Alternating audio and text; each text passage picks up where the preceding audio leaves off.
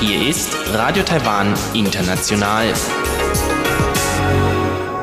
Zum 30-minütigen deutschsprachigen Programm von Radio Taiwan International begrüßt sie Eva Trindl. Folgendes haben wir heute am Freitag, dem 16. April 2021 im Programm. Zuerst die Nachrichten des Tages, danach folgt der Hörerbriefkasten. Taiwans Rinder werden gegen die Lumpy-Skin-Krankheit geimpft. Das Außenministerium begrüßt, wenn die USA und Taiwan Frieden und Sicherheit in der Region große Bedeutung beimessen. Und eine US-Delegation hat heute ihren Besuch in Taiwan beendet. Die Meldungen im Einzelnen. Heute haben die Impfungen von Taiwans Rindern gegen die Lumpy Skin Krankheit begonnen. Gestern sind auf einer Farm im Bezirk Linkou in New Taipei einige Fälle der Lumpy Skin Krankheit bestätigt worden. Es sind die ersten Fälle auf der Hauptinsel Taiwan bisher. Die Lampiskin-Krankheit oder Knötchenkrankheit ist eine Viruskrankheit, die bei Rindern auftritt. Die Landwirtschaftskommission hat gestern eine zentrale Sonderarbeitsgruppe zur Eindämmung der Krankheit eingerichtet. Heute werden die Rinder auf Rinderfarmen innerhalb eines Radius von 10 Kilometern um die betreffende Farm geimpft. Innerhalb von drei Tagen sollen die Impfungen auf allen Rinderfarmen im Norden Taiwans abgeschlossen sein. Nach Eintreffen weiterer Impfstoffe wird der gesamte Rinderbestand Taiwans geimpft werden. Bis dahin werden außerdem alle möglichen Maßnahmen getroffen, um eine Verbreitung der Rinderkrankheit zu verhindern. Im vergangenen Jahr waren Fälle der Lampiskin-Krankheit auf der Insel Jinmen aufgetreten. Die Insel Jinmen liegt nahe an der Küste Chinas. Genomsequenzierungen haben eine Übereinstimmung der kürzlichen Fälle in Linkou mit denen in Jinmen im vergangenen Jahr und ähnlichen Fällen in China im Jahr 2019 ergeben. US-Präsident Joe Biden und Japans Premierminister Yoshihide Suga werden am 16. April in Washington zu einem Gespräch zusammentreffen. Über mögliche Inhalte der Gespräche und ob auch Taiwan in einer gemeinsamen Erklärung erwähnt werden wird, sagte Außenamtssprecherin Joanne O oh heute. Taiwan Taiwan ist ein wichtiger Knotenpunkt in Ostasien und im Westpazifik. Unsere Regierung wird auf der bestehenden soliden Basis weiterhin mit den USA, Japan und gleichgesinnten Ländern zusammenarbeiten, um die demokratischen Werte und regelbasierte Weltordnung zu verteidigen und gemeinsam Frieden, Stabilität und Wohlstand in der Region zu bewahren. Gemäß der Außenamtssprecherin betonten die USA und Japan in einer gemeinsamen Erklärung nach ihren Sicherheitsgesprächen im März die Bedeutung von Frieden und Stabilität in der Taiwanstraße. Sie sprachen sich gegen Absichten Chinas aus, den Status quo im ostchinesischen Meer und im südchinesischen Meer einseitig zu verändern. Das Außenministerium begrüße, dass die USA und Japan Frieden und Sicherheit in der Region so große Bedeutung beimessen, so die Sprecherin des Außenministeriums. Museums. Eine inoffizielle Delegation der USA mit dem früheren Senator Chris Dodd an der Spitze hat heute ihren Besuch in Taiwan beendet. Die Delegation war am Mittwoch in Taiwan eingetroffen. Ihr gehörten unter anderem auch die früheren Vizeaußenminister Richard Armitage und James Steinberg an. Dies war die erste US-Delegation, die US-Präsident Joe Biden nach dessen Amtsantritt nach Taiwan entsandte. Die Delegation traf mit Präsidentin Tsai Ing-wen, Premierminister Su Tseng-Chang und weiteren hochrangigen Regierungsvertretern zusammen. Sie sprachen außerdem mit parteienübergreifenden Parlamentsabgeordneten und führten einen Meinungsaustausch mit Politikern und Vertretern verschiedener Bereiche über unterschiedliche Themen. Dort und weitere Personen betonten gemäß einer Pressemitteilung des Außenministeriums bei den Treffen, dass in diesem Jahr der 42. Jahrestag des Taiwan Relations Act sei. Die Beziehungen zwischen Taiwan und den USA seien nun so stark wie nie zuvor. Der Besuch der Delegation in Taiwan sei auf Bitte von US-Präsident Joe Biden erfolgt. Dies solle die Unterstützung der US-Regierung für Taiwan zum Ausdruck vorbringen. Die Biden-Regierung werde Taiwan weiterhin dabei unterstützen, den internationalen Bewegungsspielraum und die Fähigkeit zur Selbstverteidigung zu erweitern. Auch sollen die Wirtschaftsbeziehungen weiter vertieft werden. Das Außenministerium dankte der US-Regierung und den Delegationsmitgliedern für die Unterstützung Taiwans. Die entsprechenden Behörden der Regierung Taiwans werden gemäß den Ergebnissen dieser Gespräche weiter mit der beiden Regierung zusammenarbeiten und die engen kooperativen partnerschaftlichen Beziehungen in den verschiedenen Bereichen weiter vertiefen, so das Außenministerium. Impfungen gegen Covid-19 für Selbstzahler werden ab dem 21. April angeboten. Anmeldungen dafür sind ab dem 19. April möglich. Wie das Epidemie-Kommandozentrum heute mitteilte, können sich Personen, die eine Reise ins Ausland planen, für einen Impftermin anmelden. Die Impfungen für Selbstzahler werden in 31 Krankenhäusern vorgenommen. Selbstzahler müssen jedoch nur die Gebühren für Anmeldung, Untersuchung und Injektion selbst übernehmen. Die Kosten sollten für eine Impfung 600 Taiwan-Dollar umgerechnet etwa 18 Euro nicht übersteigen. Vorerst werden 10.000 Dosen des Impfstoffes AstraZeneca für diese Gruppe zur Verfügung gestellt. In Taiwan steht derzeit nur der Impfstoff von AstraZeneca gegen Covid-19 zur Verfügung. Es wird erwartet, dass im Mai eine erste Lieferung von Covid-19-Impfstoffen von Moderna in Taiwan eintrifft. Bisher haben in Taiwan nur etwas mehr als 30.000 Personen ihre erste Impfung gegen Covid-19 erhalten. Das Epidemie-Kommandozentrum hat heute zwei neue Corona-Infektionen gemeldet. Einer der Infizierten war von den Philippinen nach Taiwan zurückgekehrt. Einer war aus Kroatien eingereist. Beide konnten bei der Ankunft einen negativen Test auf Covid-19 vorlegen. Bisher sind in Taiwan 1070 Infektionen mit dem SARS-Coronavirus 2 bestätigt worden. Bei 9054 davon geht man von einer Ansteckung im Ausland aus. 1032 Menschen wurden bereits aus der Isolation entlassen. 27 befinden sich derzeit zur Behandlung oder Beobachtung in Krankenhäusern. Elf Menschen sind an Covid-19 gestorben. Auf einer Krisensitzung sind heute weitere Maßnahmen zur Wasserrationierung beschlossen worden. In Taoyuan wird der Wasserdruck nun den ganzen Tag über gesenkt. Bisher wurde der Wasserdruck nur abends von 22 Uhr bis morgens 6 Uhr gesenkt. Diese Entscheidung wurde am Freitag auf einer Sitzung über die sich verschlechternde Wassersituation getroffen. Auch Wirtschaftsministerin Wang Meihua nahm an der Sitzung teil. Wegen des ausbleibenden Regens sind die Wasserreserven vieler wichtiger Wasserspeicher auf unter 20 Prozent ihrer Kapazität gesunken. Deshalb sind weitere Wasserrationierungsmaßnahmen notwendig. Außerdem müssen Wissenschaftsparks und Industriezonen in Hsinchu, Tainan und Kaohsiung ab dem 23. April ihren Wasserverbrauch weiter einschränken. Industrielle Nutzer in Hsinchu müssen ihren Wasserverbrauch statt bisher um 11 Prozent um 13 Prozent reduzieren. Industrienutzer in Tainan und Kaohsiung müssen ihren Wasserverbrauch um 11 Prozent reduzieren, statt bisher nur um 7 Prozent. Auch Einrichtungen und Betriebe wie Schwimmbäder oder Autowaschanlagen müssen ihren Verbrauch weiter senken. In besonders von Wassermangel betroffenen Gebieten wurde die Wasserversorgung für Haushalte bereits auf fünf Tage pro Woche beschränkt. Zur Börse. Die Taipei-Börse hat heute höher geschlossen. Der Aktienindex TAIX stieg um 82 Punkte oder 0,48 Prozent auf 17.158 Punkte. Der Umsatz erreichte 424 Milliarden Taiwan-Dollar, umgerechnet 12,5 Milliarden Euro oder 14,9 Milliarden US-Dollar.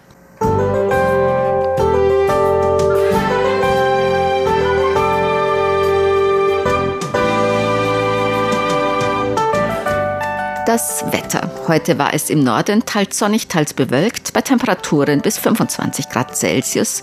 In Mittel- und Südtaiwan viel Sonne, bei Höchsttemperaturen bis 34 Grad. Die Aussichten für das Wochenende. Inselweit viel Sonne bei Temperaturen zwischen 17 und 23 Grad im Norden und zwischen 20 und 30 Grad Celsius in Mittel- und Südtaiwan.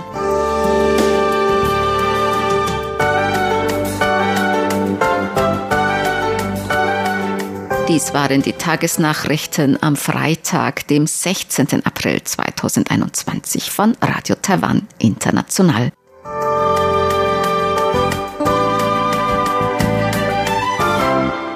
Nun folgt der Hörerbriefkasten.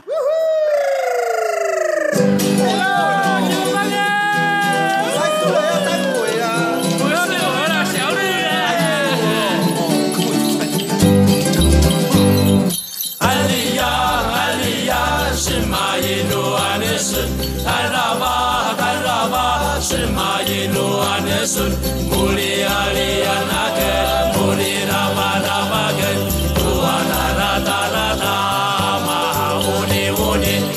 Herzlich willkommen, liebe Hörerinnen und Hörer, zum Hörerbriefkasten auf Radio Taiwan International heute am Freitag, dem 16. April 2021. Im Studio begrüßen Sie ganz herzlich Chobi Hui und Eva Trindl. Viele Hörer und Hörerinnen haben uns geschrieben über unsere Live-Übertragung von der Matsu-Prozession in Dacia über Livestream im Internet. Viele haben geschrieben, da waren ganz schön viele Leute.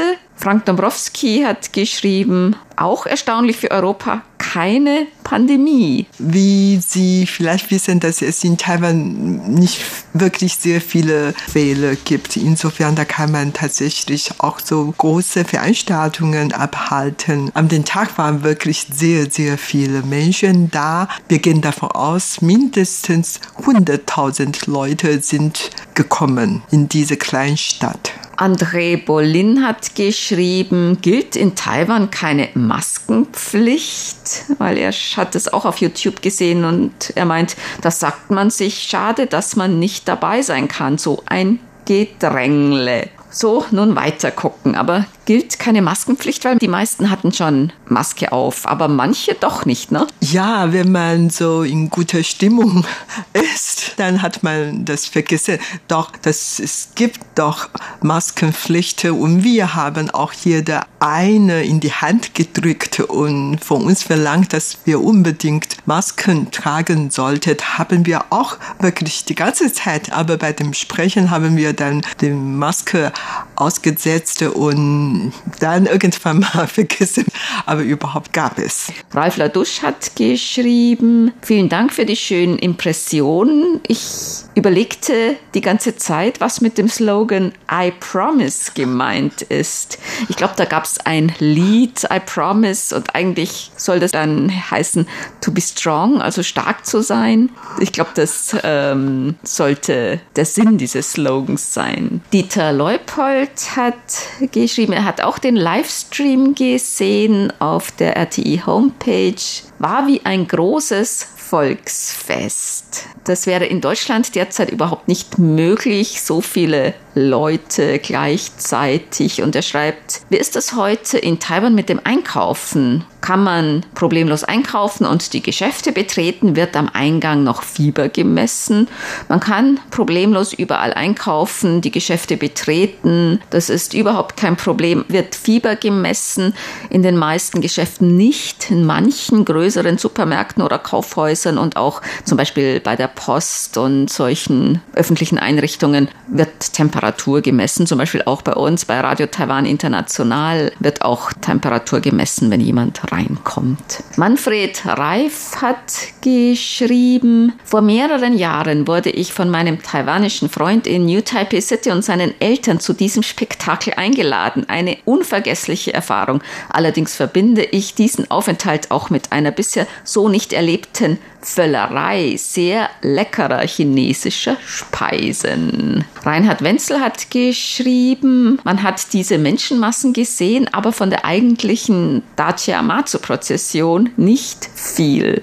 Ähm, die Statue ist eigentlich relativ klein und sitzt, äh, wie gesagt, in der Sänfte und man kann von außen sowieso nicht wirklich sehen. Wir waren auch im Tempel innen drin, haben wir uns dort verbeugen, aber wir konnten aus der Ferne sowieso nicht sehen. Weil diese Statue, die war ja die ganze Zeit noch im Tempel für dieses Ritual zum Beginn der Prozession. Und wenn sie dann losgeht in der Sänfte mit den Trägern und Begleitern, dann war die zum Beispiel auch bei euch, wo ihr gesessen habt, dann vorbeigekommen. Ne? Ja, genau. Die haben dort sogar einen Stopp gemacht, so dass wir runtergehen und sich vor dem Statue verbeugen können. Das war schon für uns eine große Ehre gewesen. Das machen sie nicht für alle, ne? Nein, nein, nein. Lothar Rennert hat geschrieben, er hat sich auch die Veranstaltung zum Beginn der Marzu-Prozession im Internet angesehen und ihm fiel auch auf, dass die Menschen dicht gedrängt standen. Und er hat sich gefreut, bei der Marzu-Veranstaltung Bichoi zu sehen.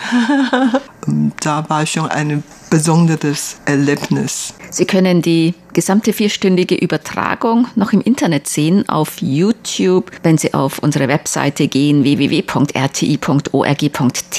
dann auf Deutsch, sehen Sie ganz oben einige Banner und eines davon ist über diese Matsu-Prozession. Wenn Sie dann reinklicken, ganz oben ist dieses Fenster für die vierstündige Übertragung. Der deutsche Moderationsteil mit Bihui und Ilong ist vorn von der circa 10. Minute bis zur 13. Minute, also drei Minuten und dann nochmals weiter hinten von einer Stunde und 31 Minuten bis einer Stunde und 41 Minuten, also nochmals 10 Minuten dann später. Und da kann man auch viele Bilder sehen und zwar vom Tempel, von dieser Zeremonie und dann, wenn sich die Prozession auf den Weg macht, da kann man dann auch noch Eindrücke sehen. Klaus Irgang hat geschrieben, er hat die Prozession von Anfang an bis zum Ende live verfolgt. Die Bilder waren sehr eindrucksvoll und die Übertragung schon ein besonderes Erlebnis. Die Meeresgöttin Matsu ist wohl vergleichbar mit einer Schutzpatronin für die Seefahrer und Fischer. Ja, das ist eine Schutzpatronin eigentlich für Seefahrer und Fischer, wird aber nun in Taiwan eigentlich auch als allgemeine Schutzpatronin angesehen. Und Klaus Ergang hat uns auch einige Snapshots aus dieser Übertragung geschickt und einige Links zu Die er im Netz gefunden hat. Herzlichen Dank.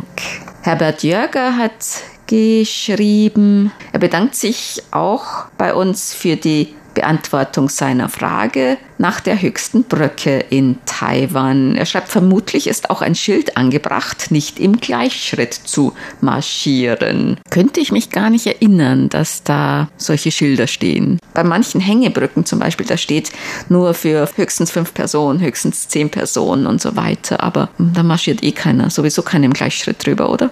Nein, eher nicht. Nein, also mir fährt jetzt gar nicht ein, ob so ein Zeichen, ein Schild dabei ist. Bernhard Henze hat geschrieben, ein Empfangsbericht und er schreibt, mich lässt eigentlich noch das Eisenbahnunglück nicht ruhen. Zwar kann man sagen, Taiwan ist weit weg, doch wenn man Eisenbahnfan seit vielen Jahren ist und auf vielen Lokomotiven mitgefahren ist, dann sieht die Sache schon etwas anders aus. In Taiwan waren 1948, 1991, 2018 und jetzt Eisenbahnunglücke, wobei wohl das von 1948 mit das schwerste Unglück war. Von irgendeiner Explosion ist die Rede, aber was war damals wirklich passiert? 1948, da war ein Zug unterwegs von Guanghua nach Banqiao, eigentlich ein Nahverkehrszug im Raum Taipei und ein hinterer Wagen hat Feuer gefangen. Ursache war wohl, dass ein Fahrgast entzündliches Material dabei hatte. Es hieß, dass manche dann nach hinten und nach vorne flohen, manche sprangen auch aus dem Fenster in den Xindian-Fluss. Schließlich konnten die vorderen Wägen des Zuges weiterfahren, aber die hinteren vier, die sind dann ausgebrannt. Die Zahl der Todesopfer ist nicht genau bekannt. Es wurden wohl 21 identifiziert. 51 wurden als vermisst gemeldet, davon 43 als verschollen bestätigt, also offiziell insgesamt 64 Opfer bestätigt. Manche gehen auch von mehr aus, weil das war ja damals auch eine sehr chaotische Zeit. 1948, da kamen viele auch aus China nach Taiwan, teilweise vielleicht auch ohne Angehörige. Ein Teil der Bevölkerung war auch unterwegs. Das war sicher eine sehr chaotische Zeit. Und es ist sicher schwierig, genau zu sagen, wie viele Menschen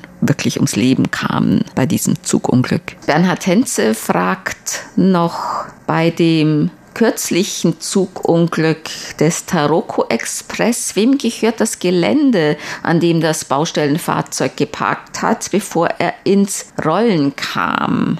Weil diese Institution ist für die Sicherung verantwortlich. Dieses Bauprojekt hat die Bahn in Auftrag gegeben, aber die haben das Projekt dann eben rausgegeben an diesen Vertragspartner und an Beratung und so weiter. Und in diesem Vertrag, da stand eben auch, dass dieser Vertragspartner für die Sicherheitsvorkehrungen zuständig ist, aber so viel ich aus den Nachrichten gehört habe, war nicht genau drin gestanden, ob die jetzt eine Absperrung machen müssen, also ein Sicherheitsgitter. Eine Untersuchung ist natürlich schon eingeleitet worden und man forscht noch nach. Auf jeden Fall manchmal am einen Tag bekamen wir dann schon mehrere Informationen darüber. Man weiß jetzt schon ein bisschen mehr darüber, aber man weiß immer noch nicht ganz genau, was eigentlich passiert ist und wer eigentlich die Verantwortung übernehmen soll. Am Anfang hieß es ja, dass dieses Baustellenfahrzeug geparkt war und vielleicht die Handbremse nicht angezogen war oder vielleicht defekt war.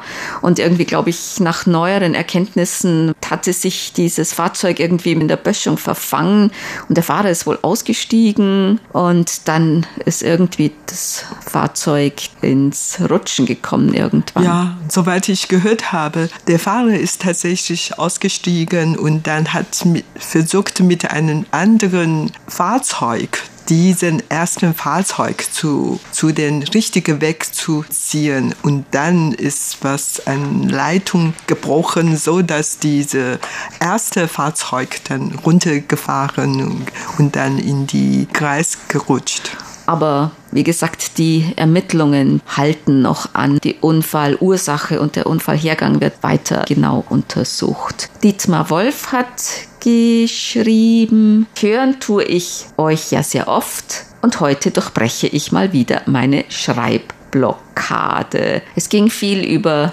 Covid, und Hörerbriefkasten, haha, ich bin nicht der Einzige, der zu wenig schreibt. Ja, viele, die hören, aber schreiben selten. Und er schreibt noch, die Laterne von Helmut Matt konnte ich auf einem Foto sehen. Er hat sie mir im Chat gezeigt. Sehr schönes Teil. Vielleicht könnt ihr ihn mal grüßen in der Sendung, falls dazu Zeit ist. Was wir hiermit gerne tun. Nuri Streichert hat uns über unser Webformular geschrieben. Endlich konnte ich euch mal wieder hören, zwar mit erheblichen Störungen, die ich im Text während des Auftretens beschrieben und am Ende des Berichts nochmal besprochen habe. Aber heute konnte ich endlich mal wieder etwas von eurem Programminhalt verstehen. Herzlichen Dank. Es ist schön, dass wir auch wieder zu hören sind. Walter Grube hat geschrieben, ein Empfangsbericht vom 1. April. Und er schreibt, besonders gefielen die Beiträge zu den Verhätschelungen der Hunde in Taiwan und das Interview zur Geschichte der Friedhöfe mit Architektur und Beschriftungen im Laufe der Zeiten. Da ich mich auch für die eigene Familienforschung interessiere, besuchte ich auch Friedhöfe in Deutschland, um die Gräber der Verwandten aufzusuchen und zu dokumentieren. Zur Dokumentation der Grabsteine auf den Friedhöfen gibt es das das Portal grabsteine.genealogy.net oder bei Geneanet unter de.geneanet.org-friedhof. Dort sind auch meine eigenen Beiträge dokumentiert. Vielleicht finden sich dort bald auch Grabsteine, Einträge taiwanischer Friedhöfe. Ja, vielleicht, weil das ist wirklich ein sehr spannendes Thema. Da kann man sehr, sehr viel zur Geschichte erfahren bei der Friedhof- und Grabsteinforschung. Stefan Droschke hat geschrieben ein Empfangsbericht und er schreibt, RTI in deutscher Sprache habe ich in den letzten Wochen wieder häufiger gehört, meist über Kurzwelle und manchmal auch als Podcast über ihre Website. Das freut uns natürlich. Und er hat gehört, dass die Temperaturen wieder auf 30 Grad Celsius steigen in Taiwan und er war schon ein wenig neidisch. Und er schreibt noch, die Webseite von RTI ist auch gut aufgebaut und so finde ich auch immer wieder interessante Beiträge, die es nicht in die Sendung geschafft haben. Vielen Dank dafür. Ja, Sie können auch auf unserer Website andere noch Nachrichten sehen und auch zum Beispiel Musikprogramme, Hitparade, Musik aus Taiwan, einige Beiträge, die nicht über Kurzwelle ausgestrahlt werden oder ausgestrahlt werden können. Und da können Sie immer wieder reingucken und vielleicht auch das ein oder andere Interessante dann entdecken. Ja, also wir strahlen jeden Tag nur 30 Minuten über Kurzwelle und daher haben wir noch einige Programme, die wir für Sie vorbereitet haben, nicht schaffen, in diese 30 Minuten zu kommen, aber wir werden das trotzdem Ihnen zur Verfügung stellen und daher haben wir die dann auf online unserer Webseite gestellt, so Sie können auf diese zurückgreifen. Außerdem können Sie natürlich auch ältere Sendungen noch vom vergangenen Jahr oder noch länger dann nochmal nachhören, wenn Sie irgendwas verpasst haben oder irgendetwas nochmals hören möchten oder vielleicht auch mit Freunden, Bekannten und so weiter teilen möchten. Thomas Meurer hat geschrieben, zu der Sendung über Obst in und aus Taiwan möchte ich anmerken, dass es Litchis tatsächlich frisch sogar bei unserem Discounter gibt. Allerdings steht es nur um die Weihnachtszeit herum und auch immer ohne die voluminöse Stachelschale, die diese Früchte im Erntezustand sonst umhüllt. Ich kann mich erinnern, dass sogar vor vielen Jahren es schon frische Litchis auf dem Markt, im Supermarkt in Deutschland manchmal gab. Die waren aber kleiner. Ich weiß nicht, woher die kamen. Also die waren aber meistens sehr viel kleiner als die in Taiwan und hatten ein bisschen eine andere Farbe, waren ein bisschen blasser.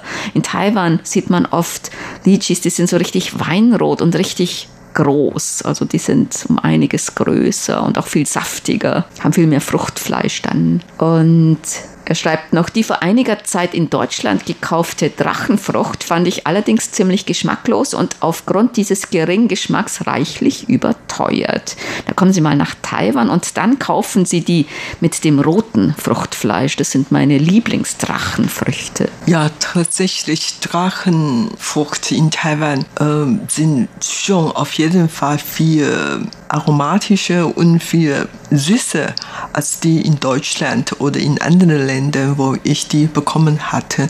Es hat zwei Farben im Fleisch. Manche sind weiß, manche rot und rot schmeckt dir besser, Eva. Ja. Ja, rote ist ja tatsächlich Hat etwas. mehr Geschmack etwas Süße sogar, ähm, sehr intensiv. Also auch, geschmacksintensiv. Ja. Und Thomas Meurer schreibt noch, er isst auch sehr gern Passionsfrüchte, Maracuja, esse ich auch sehr gern, tue ich sehr oft auch in Joghurt. Und außer den in der Sendung erwähnten Guaven habe ich alle dort genannten Früchte schon gegessen. Wenn Sie wirklich gern Obst essen, können Sie wirklich nach Taiwan kommen. Es gibt ja hier so viele Angebote, große Auswahl. Jürgen Feldmann hat geschrieben. Er hat uns gehört am 27.03. Der Empfang hatte schon Ortssenderqualität. Insgesamt hatte ich den gesamten Monat an den Wochenenden gut verständlichen Empfang. Und zwar in Bad Camberg. Ja, wir hoffen, dass der gute Empfang so bleiben kann. Rüdiger Schlag hat geschrieben, die Laterne zum Jahr des Ochsen ist angekommen und schon zusammengebaut. Sie leuchtet jetzt mit der Laterne aus dem Jahr des Schweines um die Wette. Besonders lustig und schön finde ich die kleinen liebenswürdigen Details an der Ochsenlaterne, wie etwa die kleine Elster, das Futter im Maul, die beweglichen Beine und Kopf. Ja, die kleine Elster, das ist so eine Blauelster, der inoffizielle Nationalvogel Taiwans. Platz. Es ist auf jeden Fall eine gute Nachricht, dass die Laterne wirklich fast beim allen sehr gut eingekommen Und auch zusammengebaut sind. wurden und auch leuchten. Genau, und alle haben Spaß damit gehabt. Dann kommen wir zu unseren Geburtstagsglückwünschen für heute. Bernd Zeiss aus Ottenau hat geschrieben, er möchte gerne heute ganz herzlich zum Geburtstag beglückwünschen Manuel Peisker in Freiburg, Linda Matt in Herbolzheim, RTI Hörerclub Ottenau-Mitglied Philipp Hertkorn in Uldingen, Horst Wiese von Radio HCJB in Schottland, Andreas Mücklich in Berlin, Anita Hofmann in Meßkirch, Mechthild Schulwitz in Wadgassen, Horst Rosiak in Quito, RTI-Hörerclub Ottenau-Mitglied Frank Bresonik in Gladbeck, Paul Frank in Baden-Baden und Udo Becker in Kortscheid.